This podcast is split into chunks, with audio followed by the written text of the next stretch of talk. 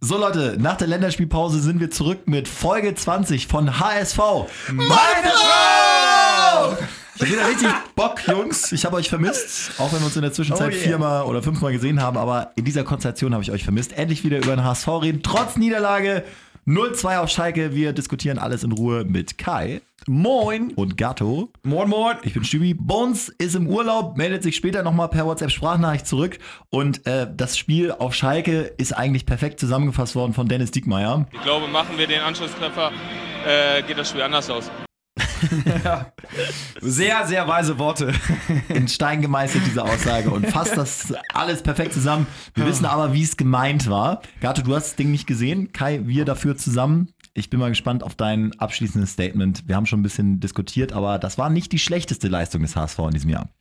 Absolut, ähm, aber ich glaube, dass es wie so oft in dieser Saison einfach daran gehakt hat, dass wenn das Spiel mal nicht ganz so nach Plan läuft, dass man dann auch relativ hilflos dasteht. Und ähm, ja, das fand ich schade. Ich gebe da auch äh, Hand, muss ich ganz ehrlich sagen, allein auf die schuld. Leute, gleich auf die Leute. Äh, also ganz Scharf ehrlich, geschossen hier. Ja, was will er noch? Was will er mehr? Also elf Meter, ähm, naja, nicht gemacht. Du meinst die Großchance. Ja, na klar. Also Müssen wir auch später nochmal drüber in Ruhe reden, Kai. Du nimmst hier schon, schon sechs Schritte ähm, zu viel auf einmal. Hier ist erstmal die Einschätzung vom Trainer, von Markus Gisdol. ist ja schon in der ersten Halbzeit so gewesen, dass Schalke eigentlich nichts hatte, außer den Elfmeter und äh, wir da auch schon auf Augenhöhe waren. Und du musst so ein Spiel zu dem Zeitpunkt einfach auch 0-0 halten. Dann äh, bist du nicht darauf angewiesen, dass du Tore machst, aber natürlich solche Großchancen, die, müssen, die musst du dann reinmachen. Die kannst du dann auch nicht immer erklären, warum dann der Ball an Außenpfosten geht und nicht reingeht. Das hängt natürlich auch mit, ein bisschen mit Selbstvertrauen zusammen. Aber äh, immer dann davon zu reden, dass wir ein gutes Auswärtsspiel machen oder mit, mit so einem guten Gegner dann auf Augenhöhe spielen, bringt uns dann nichts. Nee, das nervt jetzt auch, das will man noch nicht mehr hören. Stimmt zwar, aber wie du schon gesagt hast, Kai, so ein Ding muss man dann 0-0 in der Halbzeit halten und dann wird eine Heimmannschaft im Zweifel ja auch gerade auf Schalke irgendwann nervös und dann kann man nochmal zuschlagen. Ja, genau. Und wenn man es mal auch langfristig betrachtet über eine ganze Saison, wenn man dann immer davon ausgeht, dass man vorne gerade so die ein, zwei Chancen dann nutzt und hinten nie einen kassiert, das ist langfristig kein Erfolgsrezept, ne? Also da äh, muss, das, da kann man die Uhr nachstellen, bis es dann wieder bergab geht. Und Ähm, genau andersrum haben wir ja in der Rückrunde sehr viele Spiele gewonnen. Also es hat ja auch System, solche Spiele knapp zu gewinnen. Gato, du hast jetzt die Zusammenfassung gerade noch bei Sky Go dir reingezogen auf meinem Handy. Ähm, wie, wie ist da dein Eindruck jetzt?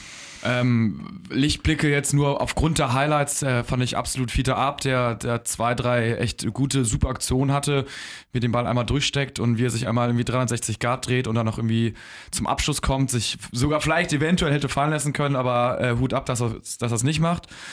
Ähm, und ja, ansonsten ist auch in Giestos Position, was soll man sagen, ne? Also kannst du sagen, dass die Leute halt mal treffen müssen. Hast eigentlich deinen Job gemacht als Trainer, die Mannschaft auch so, irgendwie wahrscheinlich Matchplan umgesetzt, aber dann, äh, ja, das Tor nicht getroffen, Elfmeter kassiert, das ist dann ärgerlich. Ich erinnere mich auch noch, Kai, du hast in dem Moment gesagt, glaube ich, als der Elfmeter von Jung dann verursacht wurde, so sinngemäß, da kannst du als Trainer dann auch nichts mehr machen. Ne? Du kannst die Jungs einstellen und so, aber wenn du so eine Aktion dann hast, was, was willst du machen? Genau, also da ist dann jede Taktik über den Ha- Haufen geworfen. Ah, Und da muss ich auch Gistol echt mal ein Lob aussprechen. Ihr wisst, ich bin ein scharfer Kritiker von ihm, aber Ja. ich finde, ähm, sein Plan ging auf. Da hat man gesehen, dass HSV gut eingestellt war und vor allen Dingen ganz großes Lob, dass er da Fiete Ab auch über 90 Minuten durchspielen lässt. Ähm, ich glaube, das bringt auch auf lange Sicht äh, wirklich noch, äh, wird noch Früchte tragen. Ja, dann lass uns doch mal, wenn wir in die Einzelkritik so ein bisschen zumindest gehen, mal mit Ab anfangen. Auf jeden Fall einer der Gewinner äh, des Spiels. Da hast du das Gefühl, wenn er den Ball bekommt, annimmt, dass auch was Überraschendes passiert, ne? Ja, absolut. Er hat einen Plan, wenn er den Ball annimmt, ähm, wie er ihn behauptet auf engstem Raum und da noch zum Torabschluss kam, auch in der ersten Halbzeit. Ähm, wenn man sich mal vorstellt, ist nicht böse gemeint, aber Bobby Wood äh, hat sich da öfter mal alleine vorne schwerer getan und äh, er kam immer entgegen zum Ball, hat sich reingeworfen in die Zweikämpfe. Ähm, für mich einfach ein Mann, wo man erkennt, dass der auch gar nicht mehr so schüchtern ist und äh, gar nicht mehr irgendwie aufgebaut werden muss, sondern dass der von ganz alleine irgendwie die Verantwortung versucht in die Hand zu nehmen und ähm, da nicht gepusht werden muss. Übrigens auch eine Sache, die ich gelesen habe bei Rautenperle, der ehemalige Mats Abblog, dass er auch im Training viel selbstbewusster auftritt, dass er die Kollegen anfeuert und da so eine äh, Verantwortung oder Verantwortungsrolle übernimmt, was ja derbe geil ist. Ich glaube ja, Gato, ich weiß nicht, wie du es siehst, äh, Wood und Ab wäre auch eine geile Zweiersturm-Kombi. Ich weiß nicht, wie kompliziert es ist, so ein System jetzt wieder umzustellen, aber wir haben jetzt gerade auch schon so ein bisschen über Hand gesprochen, vielleicht auch mal Hand dahinter rauslassen und dafür mit zwei Spitzen. Es sind auf jeden Fall äh, nicht zwei Spitzen, die nur vorne stehen und die man mit Flanken füttern muss. Ja. Also die können ja beide auch spielerisch was. Und äh, gerade Wood, der auch sehr, sehr körperlich agil und stabil ist, kann auch sehr, sehr gut auf die Außen gehen oder sich auch mal ein bisschen fallen lassen, ist spielerisch super. Ab würde ich momentan noch vielleicht eher Tick weiter vorne sehen. Ähm, aber auch der legt ja gut auf. Also das kann man definitiv machen. Ähm, muss man schauen, wie die beiden so in der Defensive sind. Äh, dann haben sie sicherlich auch irgendwie ein bisschen mehr Verantwortung zurückzuarbeiten, wenn, wenn da zwei Spitzen sind und das Mittelfeld hinten dann halt nicht mehr so stark besetzt ist. Aber äh, ist auf jeden Fall eine Option ne? und kann man mal gerade gegen schwächere Gegner vielleicht äh, mal überdenken. Hoffenheim jetzt kein schwächerer Gegner, aber immerhin ein Heimspiel, wo man ja vielleicht auch so ein bisschen Verantwortung fürs Spiel trägt, könnte man überlegen, ne? Könnte man überlegen, ähm, allerdings natürlich ein offener Schlagabtausch gegen Hoffenheim, sich darauf einzulassen. Das lieben die, würde ich sagen. Und äh, wenn es da hin und her geht, ist eigentlich genau deren Spiel.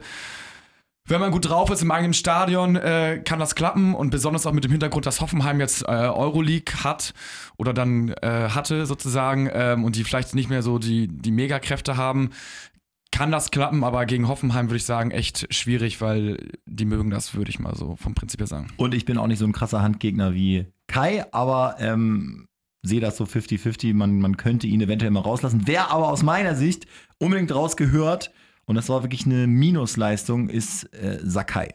Guter Typ wohl auch, nicht umsonst Ja. wird man ja Captain, obwohl er in dem Spiel auch kein Captain mehr war. Ne? Hand hatte die Binde um.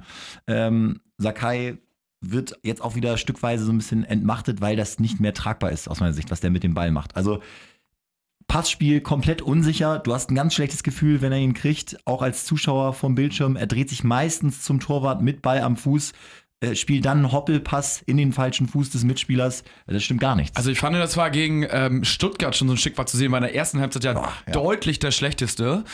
Ähm, und hat sich dann noch reingefaltet. dann hat er sich reingefaltet, finde ich, also wirklich fighten, also läuft, macht ganz gute Laufwege und das ist ja als, als Sechser ja auch irgendwie ein Stück weit wichtig, ne? Da weiß man nicht, wie wichtig das im Endeffekt wirklich ist. Aber ähm, ja, wenn das jetzt sich fortgesetzt hat, ich habe wie gesagt das ganze Spiel nicht gesehen und die Unsicherheit, dann magst du auch als Verteidiger dann den kurzen Ball in die Bedrängnis gar nicht erst anspielen. Die Lösung fällt schon mal weg, dann musst du über Außen spielen, dann bist du halt einfach nicht mehr so frei und umso bedauernswerter, dass dein großer Star Stübi Ekdal Ekdal. Na, es ist ja, ich sage, es ist ja kein Spaß. Wenn Ekdal nicht spielt, holen wir im, im Schnitt 1,4 Ja, Punkte ich, weniger ich, oder so. Da habe ich, als wir bei dem, äh, dem OMR-Podcast-Treffen waren in der Elfi, da war ja auch Helmpeter da und äh, da hatten wir mit ihm so ein bisschen Backstage geredet und da meinte er, Ektor, nee, nee, weg, weg, weg. Und ich so, ja, was ist, der ist auch nicht Nee. ganz gut, aber meinte, ist halt ein, also hat er nicht ganz unrecht, ist halt einfach echt ein Invalide, ne, und ein Rentner und er meinte, der ist halt immer verletzt und das, da, da, sowas kannst du halt natürlich auch nicht gebrauchen, ne? Er hat jetzt in zwei Jahren quasi ein ganzes Jahr verpasst an Verletzungen. Ja, das also war schon mal richtig 34 beschissen. Spiele. Ja. Ist super beschissen, aber es ist eben auch ein Fakt, wenn er spielt, holt der HSV 1,4 Punkte mehr im Schnitt als ohne ihn. Also da ist irgendwas Läuft dran. sein Vertrag eigentlich aus im Sommer? Weiß ich gar nicht. Was ist hier? Details habe ich da jetzt auch nicht. wir- ist Bones, so bist du. Statistik Bones in Neuseeland. Nächste Woche ist er wieder mit am Start. Aber äh, gefühlt ist es jetzt auch keiner, der, der einem so aus der Hand gerissen wird, obwohl ich äh, gehört hatte, dass aus Italien irgendwie Interesse bestanden Aber hat. guck mal, Aber äh, wenn er eine gute WM spielt zum Beispiel wieder. Ja, ich meine, Schweden äh, setzt sich auch gegen Italien durch. Aber Ekdal lassen wir jetzt weg, hat nicht gespielt. Sakai war, war ein mega Schwachpunkt, äh, hat, hat wirklich genervt, muss man sagen, als Zuschauer. Und Kai, du hast es auch gesagt, ich erinnere mich noch, du hast gesagt, er hat die richtigen Ideen und weiß genau, was er machen müsste. Aber die Qualität reicht einfach nicht aus, um das umzusetzen. Ja, absolut. Und ähm, man muss auch sagen, das ist so ein hausgemachtes Problem. Also ich erinnere mich noch, der letzte Saison war er noch ein bisschen befreiter, da musste er sich nicht um die Mannschaft kümmern, nur um sein Spiel.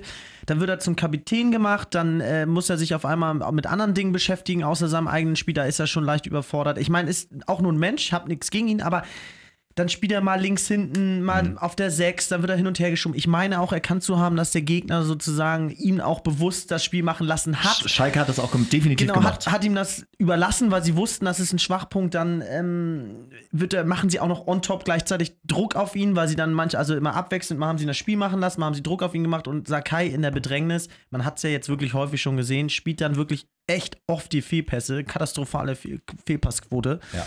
Und ähm, ja, das, Das hat dann auch in der zweiten Halbzeit irgendwann so ein bisschen den Schwung gekillt und dann in der Folge kam dann auch das 2-0, weil der HSV war ja wirklich dran, ne, hat die Chance von Hand, äh, von Diekmeyer noch davor und dann ist es aber so ein bisschen verpufft, weil einfach zu viele Ballverluste da im, im Spielaufbau Genau, gekommen sind. und alte Weisheit auch, ne? Es fallen immer mehr Tore aus äh, äh, riskanten, also aus äh, Fehl, Fehlpässen, äh, mehr Tore als aus dem ruhigen Spielaufbau, ne? Also wenn die Mannschaften klar. solide hinten stehen, dann ist es natürlich nicht so schlimm, wenn du mal einen Ballverlust hast, aber wenn du da so einen Sakai hast, der gerade alles nach vorne schickt und einen langen Ball spielen will und dann den Ball verliert, dann hast du gleich so eine riesen Konteraktion, die meistens dann viel gefährlicher ist als so ein normaler Spielaufbau. Heute auch auf Instagram mal so ein bisschen gefragt, falls ihr uns da noch nicht folgt, HSV, meine Frau, wir sind auch bei Instagram vertreten. Da war auch der Tenor Sakai eher raus. Ich würde sagen so 80, 20, mal ein Spiel gegen Hoffenheim mal raus. Und da wurde ganz klar Wallacey gef äh, gefordert, der jetzt verletzt war, kurzfristig noch vom Spiel gegen Schalke. Es war jetzt keine Trainerentscheidung, sonst hätte er vielleicht auch gespielt. Äh, aber im Moment Sakai für ihn aus unserer Sicht, Ja, ihr total. schüttelt auch den Kopf. Also Kein ich finde find, in find Wallace, Wallace finde ich super. Über Van Drongelen kann man tatsächlich auch mal nachdenken, weil Ja, der stimmt. hat äh, am Anfang halt diese Siegesserie von zwei Spielen, kann man schon Ja. von Serie sprechen, ne? und hat da mitgemacht und äh, ist halt sogar, also gar nicht bei den ganzen Niederlagen dabei, ist vom Kopf halt vielleicht ein bisschen frischer und hat noch irgendwie so das Gewinn äh, irgendwie im, im Hinterkopf und äh, mit dem war er mal auch irgendwie erfolgreich. Van und, Drongelen, äh, auch wenn ihr mal drauf achtet, äh, die Ersatzspieler, wenn sie sich warm machen, und Van Drongelen jetzt aus meiner Sicht auch unverständlicherweise immer bei den Ersatzspielern nicht auf dem Platz, immer der Erste, der anfeuert, der den Ja. Ball zurückwirft, äh, der, der Ja. beim Schiri protestiert, wenn irgendwas passiert. Also der ist richtig mit dem Herzen dabei. Geiler Macker. Ich auch geil, einfach für Santos rein. Der eigentlich ja gegen, Ah. man muss sagen, gegen Stuttgart hat er gut gespielt. Santos gegen- überraschend so. Also auch gegen. Schalke, also Ballverlust vom 0-2, aber auch, das war auch nicht so schlecht.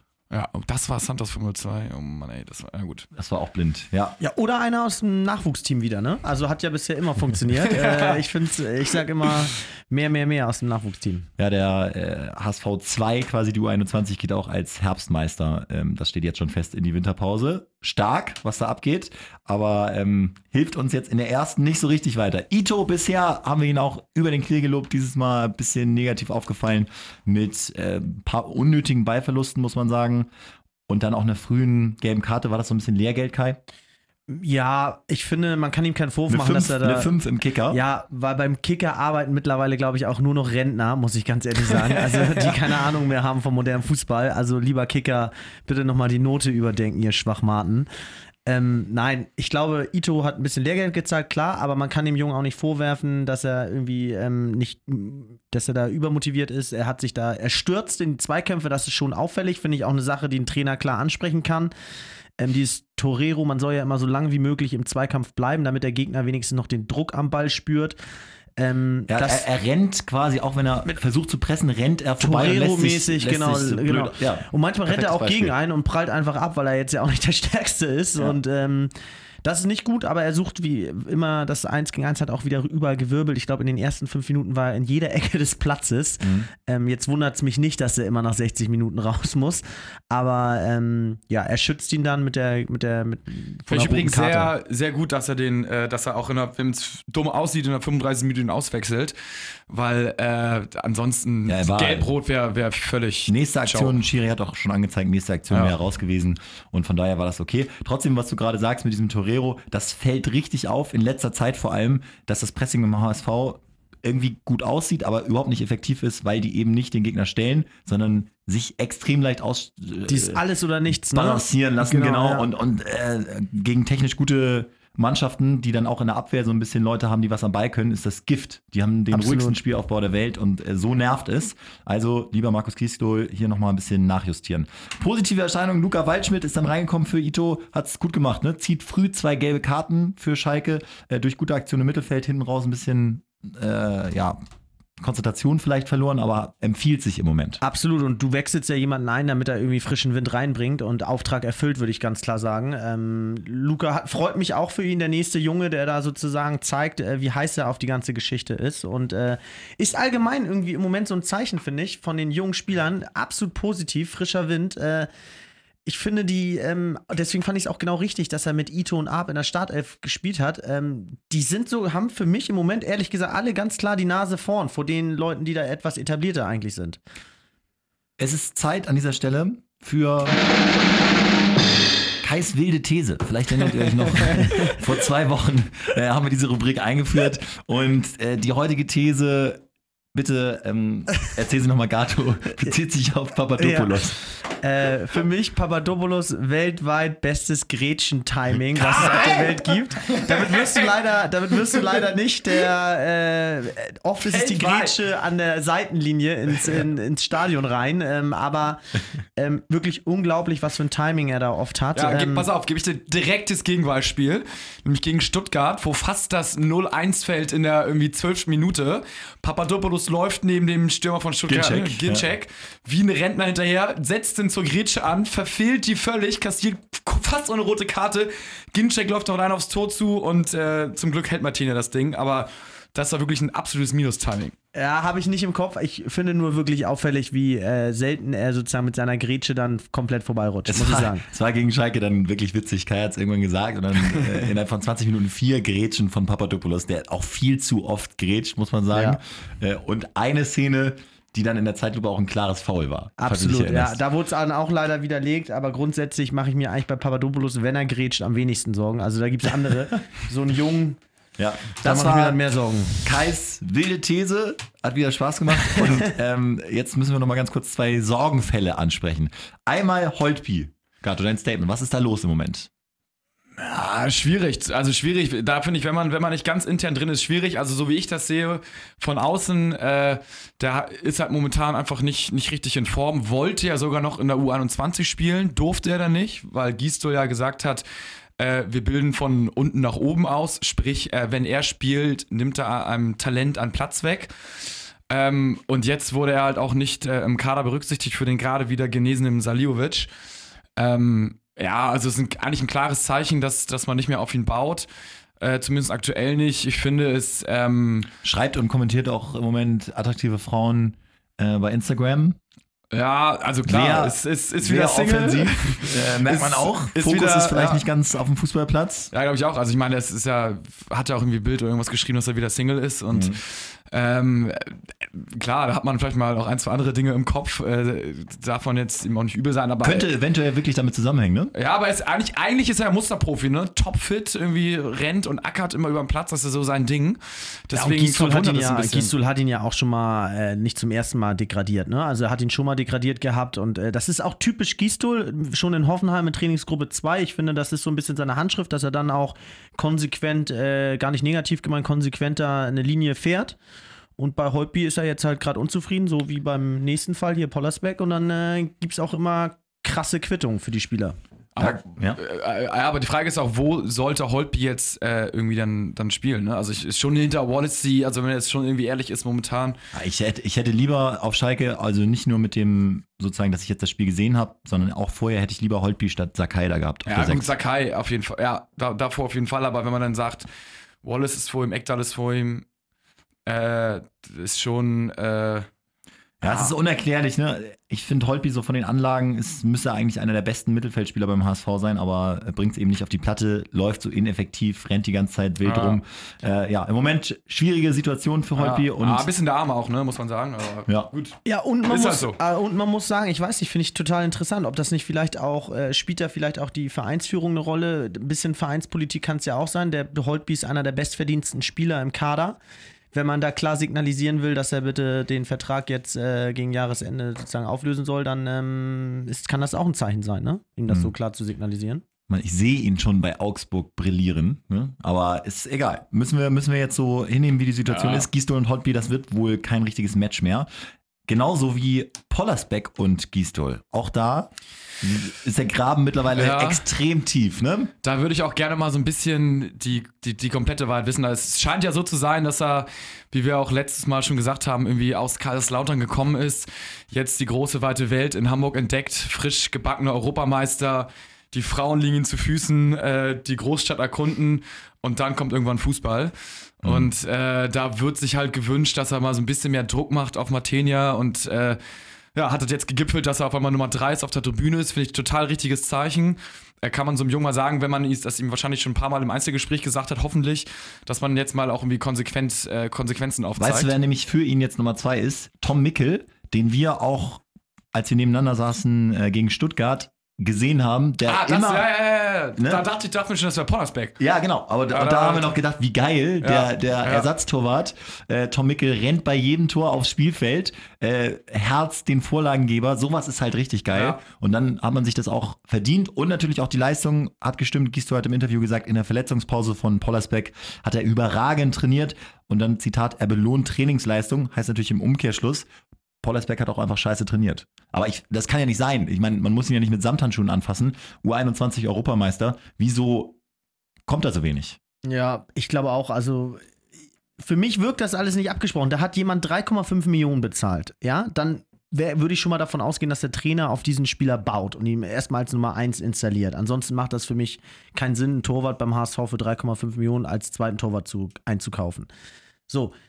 Dann kommt er hier nach, dann sieht man schon nach dem EM-Gewinn, ich weiß nicht, wer es gesehen hat, äh, hat er schon da auf Mallorca wilde Sause. Das war vielleicht nicht der optimale Einstand Haben wir ja auch im, Pod Medien. Podcast haben wir ihn gefeiert wie sonst was Ja. natürlich. Ja, klar, aber äh, das macht natürlich jetzt keinen guten Eindruck beim Coach als allererste Maßnahme. Und ähm, ja, jetzt, man hat schon, hat sich ja schon lange angedeutet, dass man da unzufrieden mit ihm war. Und jetzt die, die dritte Nummer drei da, ja, lange, lange angekündigt. Ja, Martenia macht es trotzdem jetzt in der Zwischenzeit natürlich auch ganz gut, hat sich da stabilisiert. Trotzdem muss man ja so ein bisschen auch nach vorne gucken. Wie du schon gesagt hast, Pollersbeck 3,5 Millionen, äh, viel Geld für eine Nummer 3. Ja, aber Jungs, mal eine Frage an euch. Heutzutage sagt man immer, ein Trainer muss ein guter People Manager sein. So, das heißt, man kann jetzt nicht erwarten, dass man da zehn Musterknaben, ich meine, nur mit braven Jungs gewinnst du auch nichts, klare Regel. Man kann jetzt nicht erwarten, dass man da eine komplette Mannschaft artig, diszipliniert, top, äh, top athletisch hingestellt bekommt. Ich meine, irgendwo muss der Trainer dann auch mal äh, an den Stellschrauben drehen und die Mannschaft formen können. Und das ist ihm Vorhin hast du ihn gelobt, jetzt ja, aber das, ist- das ist bei ist er Pollersbeck. Bei Pollersbeck äh, hat er da irgendwie noch nicht die richtigen Worte gefunden, ihn da zu motivieren. Ja gut, man hätte natürlich auf jeden Fall äh, am Anfang, wenn man irgendwie ihn, ihn besser äh, an die Hand nehmen können und sagen, pass auf, konzentriere dich auf den. Fußball, äh, das ist jetzt hier deine Chance und so weiter und so fort. Vielleicht hat man ihn ein bisschen zu lange alleine gelassen und auch irgendwie so gehofft, dass er jung und motiviert ist und da von sich Ausdruck macht. Äh, und das, weiß nicht, jeder, jeder, jeden muss man anders anfassen. Vielleicht hat man ihn tatsächlich so ein bisschen falsch angefasst, aber das Aber er hatte ja die Chance, ne? Er hat ja in den Testspielen haben sie 50-50 Einsätze gekriegt und da hat Pollersbeck zweimal, erinnert euch noch an das Ding Ja, ja, gegen. Holstein Kiel zum Beispiel, patzt er zweimal und das ist seine eigene Verantwortung. Also am Ende des Tages ist 100, also eigentlich auf jeden Fall seine eigene Verantwortung, weil wenn er komplett bissig ist und will, dann äh, kriegt er auch die Chance, der klare Nummer zwei, sogar auch Nummer eins und vielleicht dachte er, komm, äh, es wird eh nicht gewechselt jetzt im Tor der Saison und ich kann jetzt mal ein bisschen easy peasy das Ding angehen. Ich halte Gistol für, also ich glaube in erster Linie kommt es darauf an, um mal auf deine Frage zurückzukommen, dass du als Trainer glaubwürdig bist, was das Fachliche angeht. Das kommt wirklich zuerst. Und dann muss es natürlich auch menschlich stimmen. Aber andersrum funktioniert es nicht, dass du ein geiler Typ bist, aber so mittelmäßig Ahnung hast von Fußball. Mm, Ja, sich, in, sich nicht unbedingt so, weil wenn du einen krassen Co-Trainer hast, so das ist so ein Ah, bisschen okay. ja das Kloppo-Extrem, ne? Der ist halt menschlich, wahrscheinlich eine Granate und äh, motivationsmäßig auch, hat vielleicht taktisch jetzt nicht unbedingt so das Riesen-Know-how, aber wenn du halt einen guten Stab hast, einen Co-Trainer, der taktisch halt richtig krass gut ist, dann äh, kann es auch sein, dass der das den Part übernimmt und, und jeder bringt so seine Stärken ein. So wie Heinkes und Hermann so ein bisschen, ne? Ja, ja, genau. Also, und, und das kann auch, also Hauptsache man erkennt seine Schwächen und äh, merzt sie dann aus mit irgendwie einem guten Co-Trainer, der, der da seine Stärken hat. Und wenn ich mir da so Leu Vereine wie Hannover, Augsburg äh, angucke, die in der Tabelle recht weit oben stehen, Frankfurt. Frankfurt, das ist ja nicht, das, die, Sp- die haben ja nicht die beste Qualität, sondern da schaffen es die Trainer einfach, das beste Potenzial rauszuholen. Und deswegen sage ich immer Form vor Qualität. Ähm, und dementsprechend muss ich zum sagen, ersten Mal äh, jetzt. ja. deswegen Aber was muss ich sagen, äh, ist Gistol da, hat er auf jeden Fall noch Luft nach oben. Ähm, aber auf der anderen Seite macht er es gut und verbraucht sich halt nicht in jeder, in jeder Traineransage, indem er sagt, äh, heute ist das wichtigste Spiel, morgen ist das wichtigste Spiel und übermorgen ist das allerwichtigste Spiel. Ja, und da sage ich nämlich bei Form vor Qualität, jetzt ein brandheißer Tipp von mir. Oh ja. Wenn ihr schon mal Geld verdienen wolltet, Dennis Diekmeyer in einer absolut atemberaubenden Form und zwar nicht nur defensiv, sondern momentan ja auch offensiv. Und äh, bei Tipico hat er eine Wette installiert, äh, dass wenn, äh, da kann man auch wetten halt, ob Diekmeyer irgendwie das, den jetzigen Spieltag trifft, irgendwie ob er bis Weihnachten ich trifft oder bis zum Saisonende.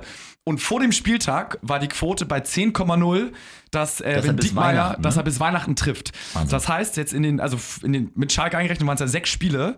Da habe ich erstmal direkt 100 Euro drauf gesetzt, weil ich meine, also sorry, momentan taucht er jedes Spiel mindestens ein bis zweimal im Strafraum auf. Stuttgart hatte den hundertprozentigen. Ja. Hier Schalke auch. Hier, macht er ja, ihn auch fast. hundertprozentig nicht, aber so einen 70, 80-prozentigen.